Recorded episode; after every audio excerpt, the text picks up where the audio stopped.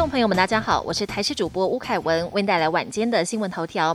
端午三天连假新增的确诊数一天比一天少，今天新增六点二万例本土个案，还多了中重症两百五十二人，死亡一百二十四人。而台湾疫情进入北降南升的阶段，高雄确诊数全台最高，指挥中心预估这几天疫情会攀上高点。至于全台疫情将在六月十号出现反转，死亡个案也会跟着减少。有国内医师认为，台湾近期会进入死亡高原期，每天死亡数介于一百到两百多例。也有医师认为，这一两天就是死亡人数的高峰。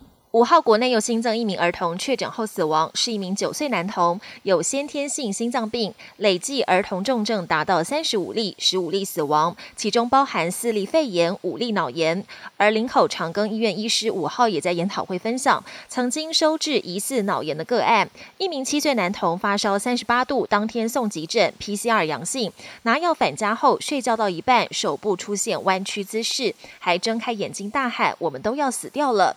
送医时。出现意识改变，经过检查发现有脑部肿胀。对此，指挥中心表示，儿童发生脑炎就医前出现语无伦次或幻觉，其实并不少见。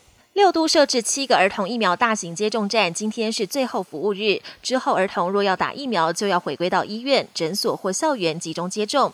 指挥中心也统计，从五月起陆续开放儿童接种莫德纳、BNT 疫苗。六都儿童接种率双北吊车尾，接种率都不达五成。但目前疫情还在高原期，有专家建议，是否应该加快儿童疫苗第二季的接种时间？建议可从间隔十二周缩短为四周，就可以试打第二季。另外，指挥中心也宣布，从六月六号起，幼儿家用快筛试剂将扩大适用对象，包含二零一五年九月二号当天和之后出生的学龄前孩童，都可以免费领取快筛试剂。国际焦点：南韩军方表示，北韩今天上午短短三十五分钟，接连从境内西岸、内陆跟东岸共四个地点，朝日本海发射八枚短程弹道飞弹。这次不但是北韩今年第十七次试射，还一连发射了八枚。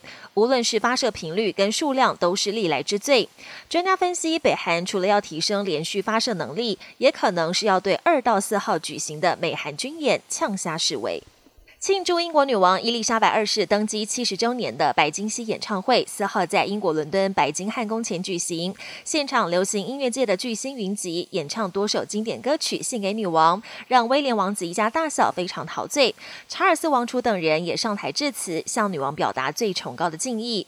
而音乐会的开场，则找来可爱的柏林顿熊，陪九十六岁的女王一起喝下午茶，场面温馨又逗趣。中国神舟十四号太空船五号早上发射升空，搭载的三名太空人预计在太空停留六个月，完成中国第一个太空站天宫号的组建任务。这也是第一个由单一国家运行的太空站。天宫号太空站的寿命预计可以持续至少十年。本节新闻由台视新闻制作，感谢您的收听。更多新闻内容，请锁定台视各节新闻与台视新闻 YouTube 频道。